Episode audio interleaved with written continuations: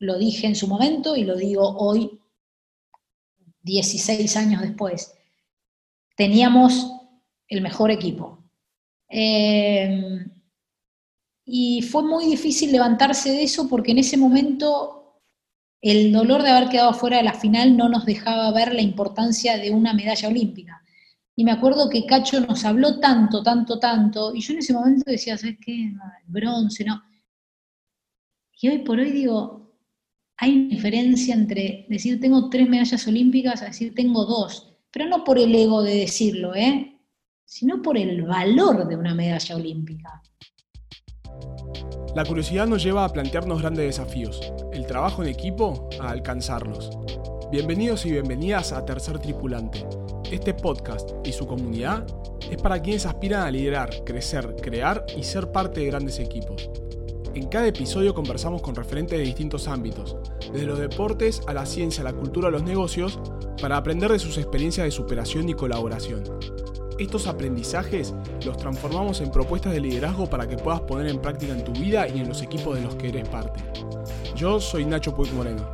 En 2013 cofundé Acámica, la academia tecnológica referente en la región. Esto no lo hice solo. Descubrí así que mi pasión y mi vocación es ayudar a personas a alcanzar sus objetivos. Hoy espero seas vos. En este episodio aprendemos con Mercedes Mechi Margalot, emblema mundial del hockey femenino sobre césped, multicampeona con la selección argentina, referente del equipo que marcó una era en el deporte y dio origen al nombre de Las Leonas. No solo eso, estudió odontología y hace años se dedica a la conducción en programas deportivos en medios líderes como ESPN. Conversamos con Mechi sobre cómo fomentar una cultura donde el equipo prime por sobre la individualidad y donde perder es tan importante como ganar para tener la flexibilidad para resignificar nuestro propósito. Además, sobre qué hace un gran entrenador, si es posible tener un gran equipo sin cohesión emocional, la definición de roles y mucho más. Pero mejor que nos lo cuente ella. ¿Cómo estás? Bien, ¿vos? Bien, bien.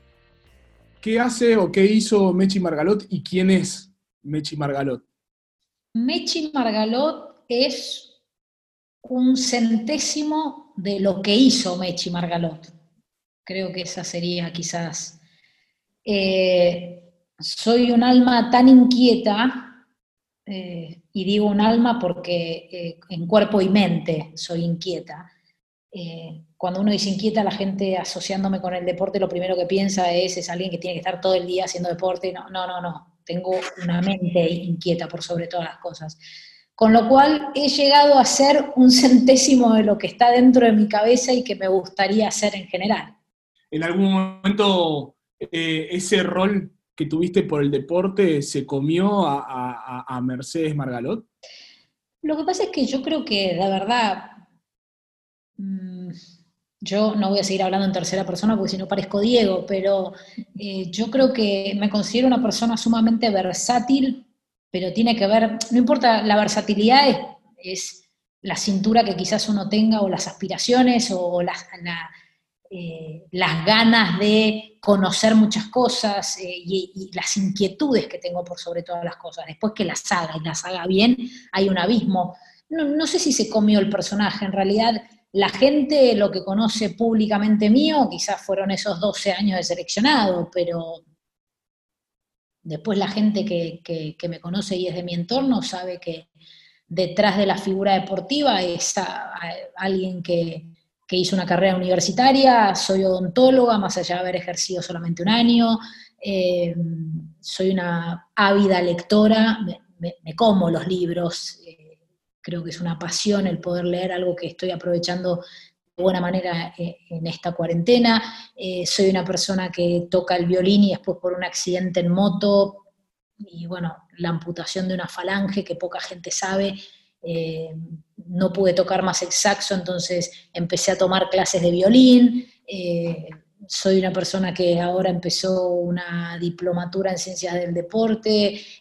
me parece que hay mucho, hay mucho detrás de, esa persona semi-pública, tampoco me considero pública, eh, más allá que uno me pueda ver en televisión trabajando en ESPN, hay como todo un mundo eh, que ronda en torno a, mi privacidad, por sobre todas las cosas, que hago, hago, hago, hago, todo el tiempo estoy haciendo.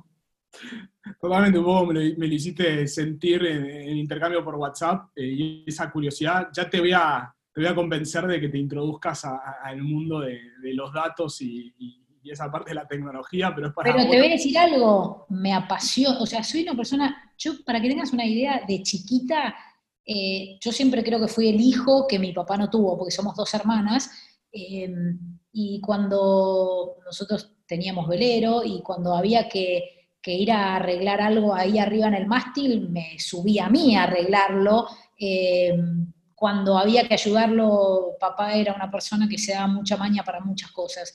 Eh, a cosas eléctricas lo hacía yo, de hecho yo después sola hacía lámparas eléctricas, he hecho saltar los tapones de mi casa tantas veces. No entiendo cómo todavía estoy viva y no me electrocuté, y hoy en mi casa hago todo, me doy maña para todo. Me pasa también de desarmar cosas y no poder volverlas a armar por incapacidad, pero digo... Eh, ya te digo, cuando te digo que soy una mente inquieta, verdaderamente lo soy. Voy a tomar de, la experiencia que comentaste recién con, tu viejo sobre navegar, ¿no? Eh, porque te quería preguntar justamente, eh, ¿en qué momento te diste cuenta en tu vida lo que es eh, ser parte de un equipo? ¿Y qué significa eso, no? Creo que uno, en la medida en que se relacione y forme parte de distintos grupos, tiene que naturalmente tener la concepción de grupo, porque salvo que vivas en una isla solo y hagas un deporte individual eh, y no tengas amigos, es como, es imposible no ser parte de algún grupo, escueto como sea o no. Eh, yo desde que tengo noción formo parte de grupos. Cuando era chiquita en el colegio con mis amigas, después practicando hockey en el colegio, después por supuesto en el club, eh, en una carrera universitaria, siempre vas formando parte de grupos, algunos más homogéneos, otros heterogéneos, eh, vas cambiando de grupos, vas amoldándote a distintos grupos, vas dejando de pertenecer a otros grupos, con lo cual yo creo que la concepción de grupo la tuve siempre. Después la concepción de equipo la tuve con el hockey en mi colegio, después la tuve con el hockey en mi club y después la tuve en el hockey con el seleccionado, ¿no? Y después hoy, por ejemplo, eh, yo formo parte de un grupo eh, en ESPN eh, y, si vos me preguntás, son mi equipo. Digo, yo mm, voy a defender esa camiseta yo defiendo la camiseta donde estoy, quizás porque tengo la suerte de siempre haber integrado lugares, llamarlo trabajo o no, llamarlos equipos o no, llamarlo grupos, estilos de vida que, aprendí a amar. Y hoy yo amo ESPN. Esto no quiere decir que mañana me den una palmadita y tenga que ir a buscar otro trabajo, pero digo, eh, genuinamente me siento parte de, de grupos y de equipos porque le pongo corazón a todo lo que hago. ¿Cómo, ¿Cómo transmitís o cómo te transmitieron esta cultura del trabajo en equipo versus lo que es la pertenencia a un grupo, ¿no? Eh, esa conciencia colectiva, pero con un fin y un propósito común. Yo creo que eh, hay mucho trabajo para que un grupo se transforme en un equipo. Hay mucho trabajo detrás. Eh, trabajo de quien lo dirige y trabajo de quienes lo conforman el que lo dirige lo conforma también, pero me explico lo que quiero decir, ¿no? Un, cuerpo técnico y, sus jugadoras. Hay mucho trabajo detrás de, lo que es la concepción para llegar a ser un equipo. Eh, hay normas preestablecidas y hay otras que eh, se van forjando en la medida en que uno va transitando eso. cada equipo traza sus propias normas. Hay algunas, qué sé yo, nosotros todos como ciudadanos respetamos ciertas normas. Ahora, cada grupo que vos formas parte tiene algunas normas internas que uno tiene que respetar. Y yo creo que los grandes equipos son aquellos que, entienden cuáles son esas normas, que las respetan. Eh, los grandes equipos son aquellos que establecen los roles y los cumplen. No, todas tenemos el mismo rol en un equipo. Eh, este, este famoso se hace este paralelismo con el piano, o al menos Cacho Vigil lo hizo muchas veces con nosotros, y creo que es tan gráfico que se entiende, digo, para llevar un piano hay muchos que tienen que cargar el piano. Hay unos pocos que tocan el piano y hay un solo director de orquesta.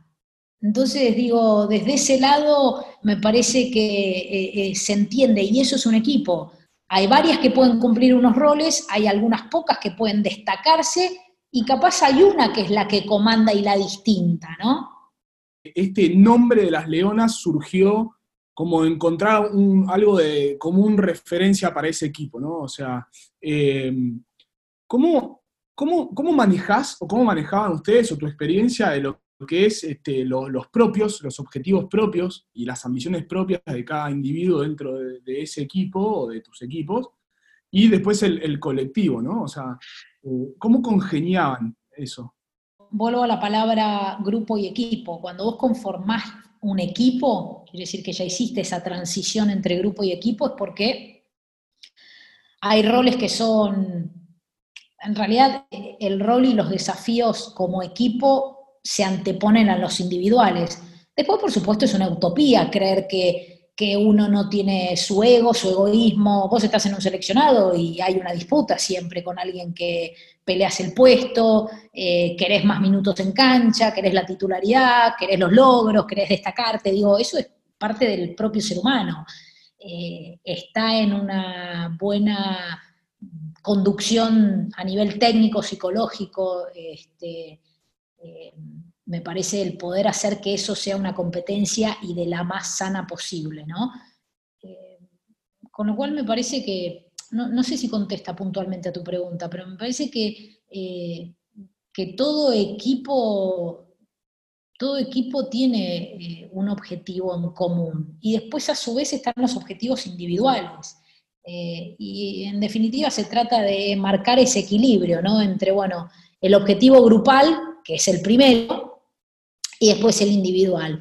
Y después te pasa de saber que tu equipo ganó, pero vos jugaste un partido horrible y hay una sensación que quizás es fea porque es la miseria propia del hombre y es entendible. Creer que eso no existe, eh, me parece que cuando uno cree que eso no existe es el primer paso para destruir un equipo. Uno tiene que saber que eso existe, tiene que aceptarlo, eh, tiene que convivir con eso y tiene que saber moldearlo para bien del equipo. Entonces, había muchos casos donde quizás jugadoras individuales, y me ha pasado, hemos ganado partidos, pero uno ha jugado mal, y tenés una sensación horrible y, parte de conocerte tanto es dejar que se te pase esa sensación para que después alguien entienda que el día de mañana de a poquito vas a empezar a transitar ese camino y la próxima vez decir, ¿sabes qué? Jugué horrible, pero ganamos igual y está buenísimo. Digo, es, parte, el creer que eso no existe en un equipo es mentira, es mentira. Y, lo mejor que uno puede hacer para un equipo es tener claro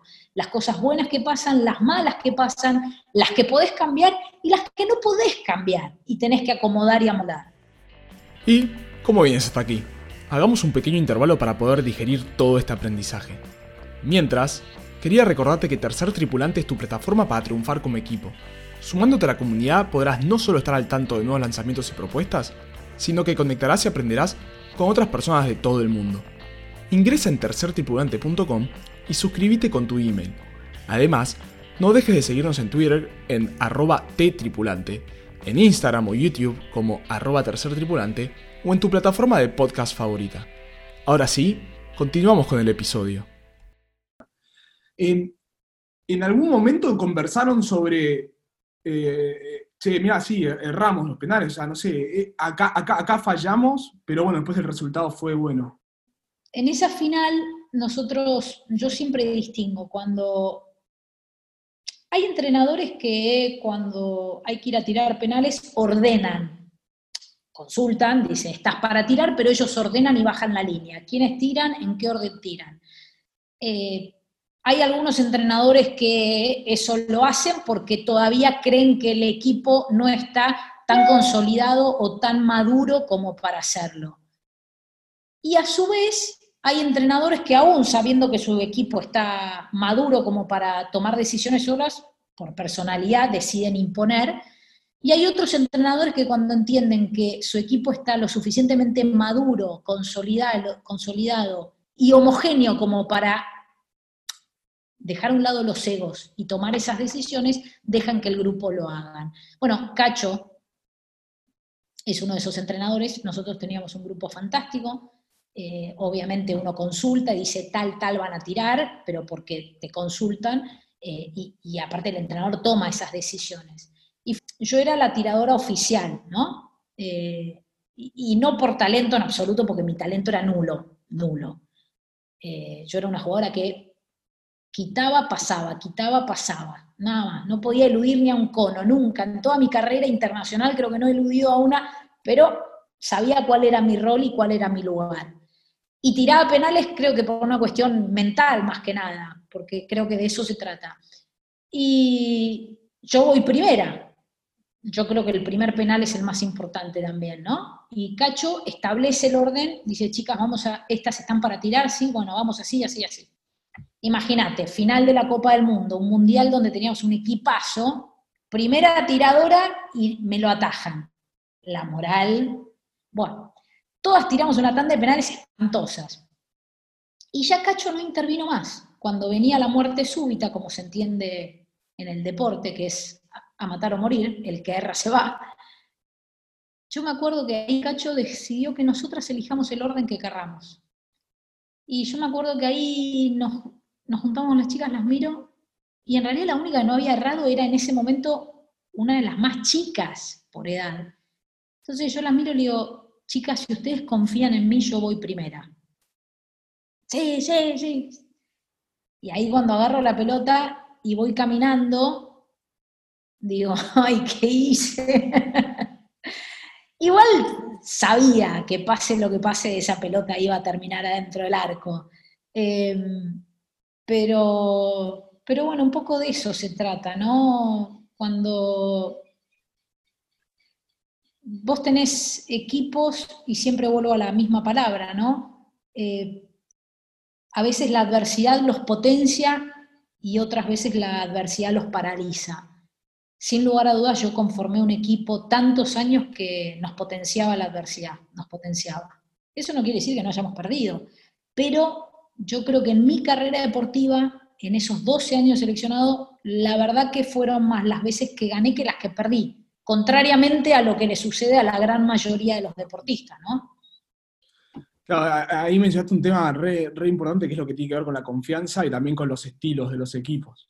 Em, eh, em, sobre los estilos te voy a preguntar, ¿era algo que lo tenían observado explícitamente? O era algo que, lo, que, se daba implícito y lo dejaban fluir y después todo este análisis es mirando para atrás? Lo que pasa es que eso, eso, eso lo va gestando. Eh, vos tenés a una hijita, por ejemplo, y vos la vas educando y hay un momento donde eh, vos en algún punto vas amoldando esa educación. Claro está que para un equipo no podés esperar hasta los 20 años para terminar de educarla, pero digo, eh, y hay un momento donde vos lo vas moldeando, otras veces donde lo vas guiando, agarrándolo, y otras veces donde lo soltás y si tambalea más o menos lo enderezás, y después ya sabés que va a ir derecho, con lo bueno y con lo malo, pero va a ir derecho. Bueno, eh, fue un equipo que fue encontrando su estilo, o sea, eh, fue un equipo que desde el vamos tuvo claro qué quería como equipo, más allá de los logros, porque vos le preguntás a alguien y decís, ¿qué querés? Un deportista. Y sí, ser oro olímpico, eh, te va a hablar de logros. Ok, ¿y ese camino cómo lo querés hacer? Bueno, yo lo quiero hacer con corrección, con ética, con nobleza, con compañerismo, eh, con un millón de cosas. Eh, y me parece que eso, a medida que vas creciendo, vas moldeando al equipo. Y el equipo va encontrando su personalidad como un ser humano. Vos le educás y después uno empieza a encontrar su camino y después se equivoca y después se desvía y después vuelve. Lo bueno de un deporte en equipo es que si uno desvía el camino, siempre hay alguien que con un cachetazo te vuelve un poquito a la línea recta eh, y de eso se trata, de eso se trata. Si le preguntas a un deportista cómo quiere llegar, esa conversación explícita, ¿se daba, se da en tus equipos? ¿Cómo? O a dónde quiere llegar. A decir, che, bueno, este es nuestro objetivo, no sé, desde ESPN es, necesitamos, o sea, que los programas salgan, salgan bien, contenido de calidad, etc. Mira, las leonas eh, van a ganar, pero ¿se conversa eso? ¿Lo hacen explícito o es algo que se va dando? En ESPN es más difícil porque es como una mega corporación. este, eh, y, yo claramente no pongo las pautas. Este, uno es lo que es este, y trata de ser fiel a lo que uno es y contagiar lo que uno es. Eh, en un equipo, yo creo que las pautas están establecidas desde el día uno. Eh, yo fui entrenadora mucho tiempo de divisiones inferiores de mi club eh, y yo predicaba lo que yo predico con mi propio ejemplo, que tiene que ver con la solidaridad, el compromiso, la entrega, la nobleza, la ética. Eh, eso me parece que está establecido desde el minuto cero. No, no. Mm, esas son pautas con las que uno vive.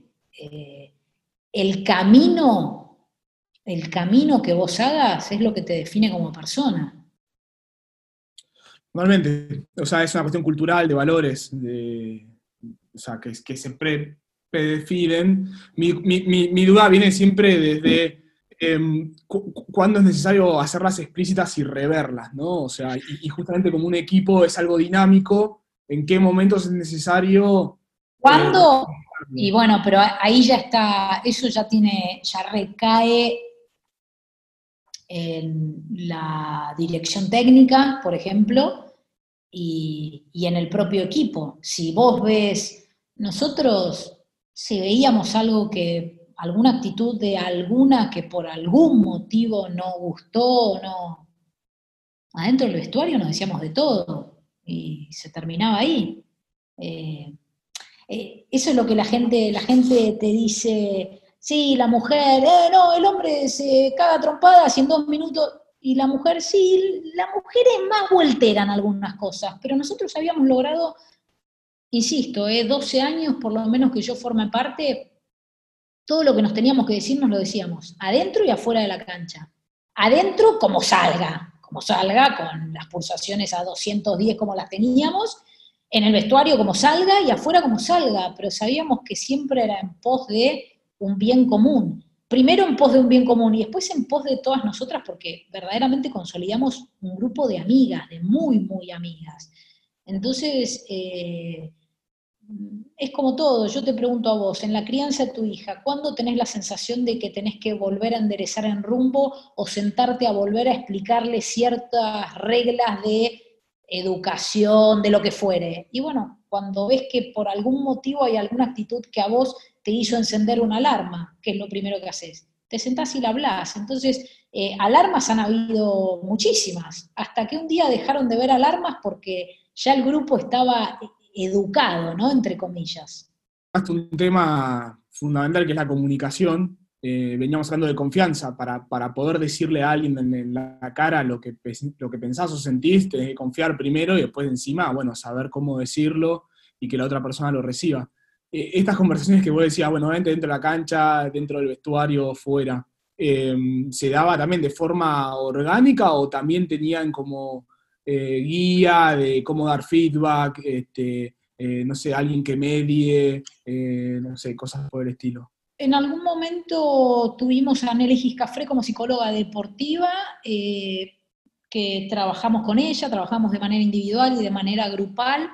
Creo que fue a partir del año, sabes que no me acuerdo si fue a partir del año 2000 o 2000, 2000 2001. Nelly viajó a la gira previa cuando nosotros fuimos al Mundial, donde salimos campeonas del mundo. Eh, sí, y fue, fue una gran experiencia. Eh, como mediadora por momentos, no, no, no, no es que hemos tenido ni han habido grandes problemas ni nada, pero eh, a mí me parece que siempre es necesario, siempre es necesario alguien, no sé si mediador, no quiero entrar tampoco en ser tan fina en el análisis ni en las descripciones, pero digo, siempre alguien que vea con objetividad, que no sea parte de ese grupo, sea jugadora y cuerpo técnico, eh, y que obviamente tenga los conocimientos, como los tiene Nelly Giscafré, digo, me parece que puede interceder. Yo soy de las que creo que todo lo que le haga bien a un equipo, bienvenido sea. La pregunta viene más desde el trabajo de la conexión con uno mismo propia, este, para poder indagarse y demás. Eh, ¿es, posible que un equipo crezca si sus individualidades, sus individuos no hacen un trabajo personal? A ver, yo creo que hay muchísimos equipos que han hecho historia y la verdad que lo que hacían fuera del campo de juego y fuera del entrenamiento nadie lo discutía. Eh, yo me acuerdo haber hablado con, yo soy muy amiga de, dos jugadoras que en su momento, dos australianas, eh, que fueron parte de el Australia los 90, de los 90 al 2000, que después ganaron ese oro olímpico, ganaron todo, oro olímpico, mundiales, Champions Trophy, todo, absolutamente todo durante 10 años. Y la bajada de línea del cuerpo técnico era, a mí lo que hacen fuera de la cancha no me interesa. Fue un poco más grotesco su explicación, este, o, lo que quiso decir está claro, pero la verdad, era un grupo que no eran todas amigas ni nada por el estilo. Ahora, pisaban la cancha y eran, eran aviones, eran, tenían un entendimiento, una noción de juego, ganaron todo, todo, todo durante 10 años. Con lo cual digo, si, si algunas de manera individual eran desequilibradas en su vida personal, qué sé yo, la verdad, que cuando pisaban la cancha se transformaban. Entonces digo, eh, nosotros quizás por tener esta cultura latina, viste, de que de, llevar todo al extremo, hay otras culturas que son más frías y que eh, si afuera de la cancha se odian o no se llevan bien o no son todas amigas, pero adentro pueden rendir y pueden dejar a un lado las diferencias, eso, eso me parece que ya es cultural, ¿no? lo ideal es tener un cuerpo técnico idóneo que conozca a su equipo, un equipo que se conozca a sí mismo y a partir de ahí, de ahí nutrirse con lo que le hace bien a ese equipo, que no necesariamente es lo que le puede hacer bien a otro. Vos, por ejemplo, dijiste, vos sabías cuál era tu rol, ¿no? O sea, era, no sé, recuperar la pelota y pasarla, y chao. Eh, eh, o sea, a vos te decían, che, Mechi, ¿esto de lo que sos buena, hacelo? ¿O era algo que vos ya sabías que era lo que vos eh, te salía bien? Y ya también, o sea, yo estoy tratando de entender lo, que es explícito e implícito. No, es que Nacho, Nacho, vos lo estás tratando de entender desde tu cabeza de ingeniero. Y esto no es un engranaje que esta pieza entra acá y entra y entró y ya quedó así. Eh, hay momentos en un equipo donde eh, a, vos, a vos no te venían, decían, Mechi, vení, vos sos buena en esto, esto, esto, y esto, esto, esto, no lo hagas nunca porque sos malísima. Eh, uno cuando va creciendo se va dando cuenta, eh, si yo quiero hacer más de lo que la habilidad me lo permite, y voy a perder 10 pelotas y seguro que a los 5 minutos me van a sentar en el banco. Entonces, si uno tiene la capacidad para entender cuál es su lugar, después hay otros momentos donde seguramente el cuerpo técnico debe haber agarrado a alguna jugadora y decir, escúchame, estas son tus virtudes, estas son tus falencias. Para mí está claro, uno tiene que maximizar sus virtudes y minimizar sus defectos.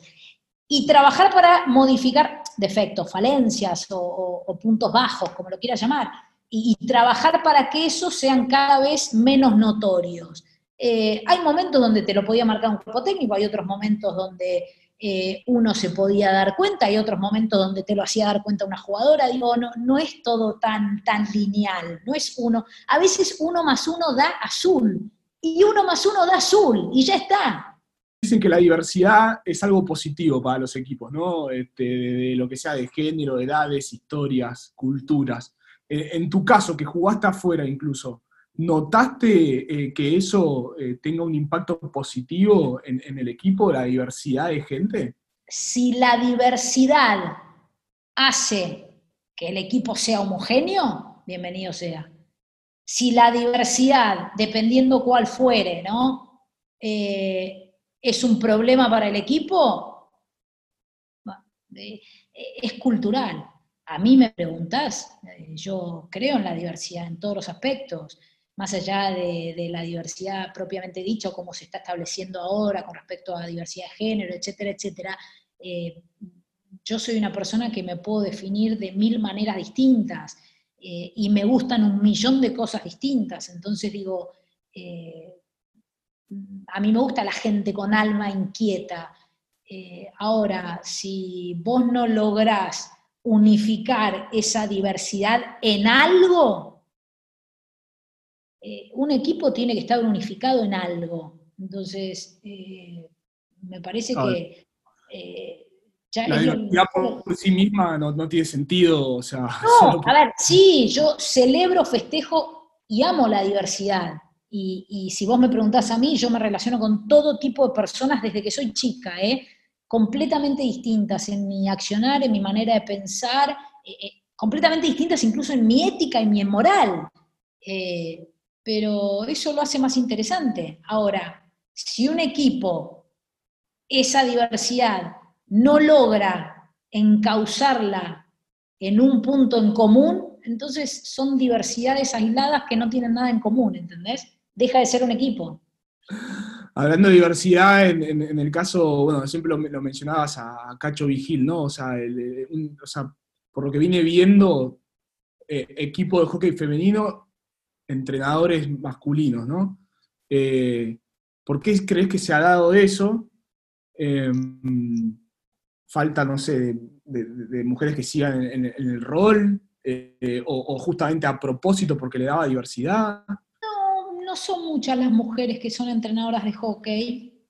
Eh, diría que de mi grupo de seleccionado y de mis amigas, Sole García, Alegula, eh, Pachu Ferrari, eh, pero no, no es algo a lo cual, por lo menos de mi grupo, se dediquen este, eh, internacionalmente.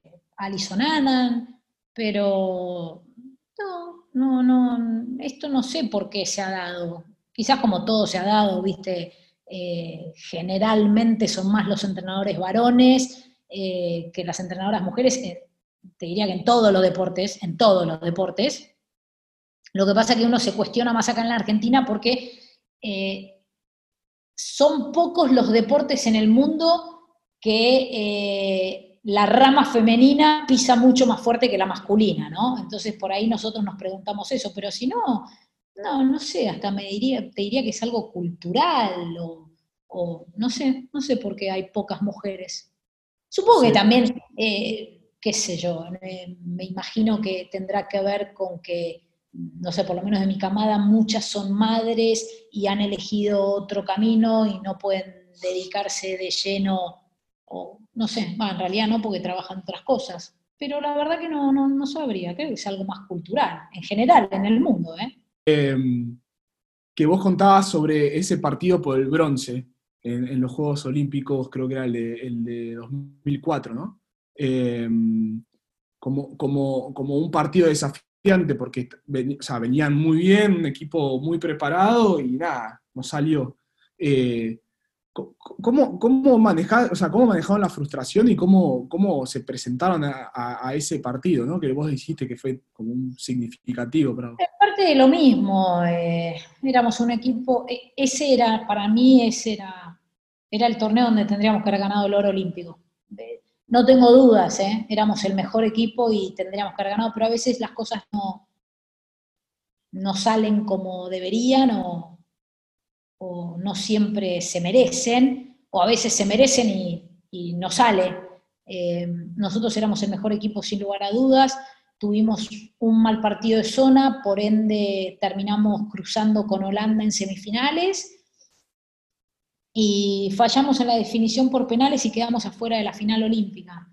Y fue durísimo porque, insisto, no por el ego de decirlo, ¿eh? sino por el valor de una medalla olímpica. Y, y fue quizás uno de los partidos más difíciles que tuvimos que jugar en toda mi carrera, desde, desde lo emocional, desde lo psicológico, fue durísimo, durísimo. Y fue tan duro que yo siempre le digo a Lucha, para mí el mejor gol de toda tu carrera, no importa si fue el más vistoso o no, el más importante fue ese, porque a falta de dos minutos saca un sablazo y ese gol nos regala a todas una medalla que casi perdemos el bronce por no haber podido competir por el oro. Y creo que fue un partido durísimo, desde lo anímico, durísimo, durísimo, durísimo porque nuestra cabeza y nuestro corazón sabía que tenían, teníamos que estar jugando el siguiente partido, el de la final, no el del tercer puesto. Eh, pero bueno, como todo gran equipo, aún jugando mal no perdés, y nosotros no fue el mejor partido, pero ganamos una medalla olímpica, otra medalla olímpica. Me gustó que dijiste que vos estás en el equipo de ESPN, ¿no? O sea, y, que te pones la camiseta. ¿Qué, qué, qué de tus experiencias pasadas traes a, tus roles actuales? ¿Sentís que podés aportar cosas que traes de, los seleccionados, de ser entrenadora y eso? No sé si qué puedo aportar o qué no. Yo, uno es, es lo que es, es lo que vivió, es lo que, lo que pudo aprender en todas esas vivencias. Eh, a mí naturalmente me sale trabajar en equipo. Eh, yo soy una persona que si el que está, el que trabaja conmigo no está contento, a mí no me sirve nada. Con lo cual a mí naturalmente me sale el laburo en equipo. Y la gente cree que por ahí trabajando en televisión hay tantos egos, tanto esto y lo otro, y sin embargo se puede trabajar en equipo perfectamente. Eh, nada, yo creo que lo que yo trato de ser en mi vida en general, eh, trato de ser una persona que se preocupa por, los demás y, trato de cuando tengo a alguien al lado que pueda explotar al máximo y sacar su máximo potencial. Eh, no sé, eso me parece que quizás eh, después de haber conformado grupos y equipos tanto, tantos años, eh, me parece que está claro que la enseñanza es esa. Si yo quiero que la gente que trabaje conmigo sienta la camiseta como la siento yo y esté contento y dé el máximo. Este, y después si hay alguien que eh, brilla mucho más, bienvenido sea, que de eso se trata. No, no. Este, ¿Cuál es el tipo de liderazgo que a vos más te gusta? El colectivo. Yo yo soy una persona que le cuesta acatar órdenes. Eh, me, cuesta, no, me gusta entender las órdenes y tengo que hacer la carne. Acatar una orden por el mero hecho de acatar una orden no me sienta muy bien. Y también quizás lo del liderazgo es por lo que yo he vivido. Eh, los primeros años de selección no, pero después de haber sido campeonas del mundo, después yo fueron muchos, muchos años de un equipo muy maduro donde éramos muchas las líderes.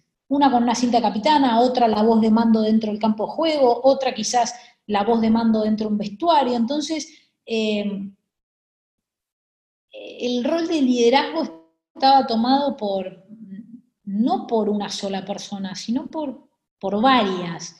Eh, y a mí, a mí me gusta eso, a mí me parece que Em, podés tener varios líderes, lo importante es que cada líder sepa cuál es su rol.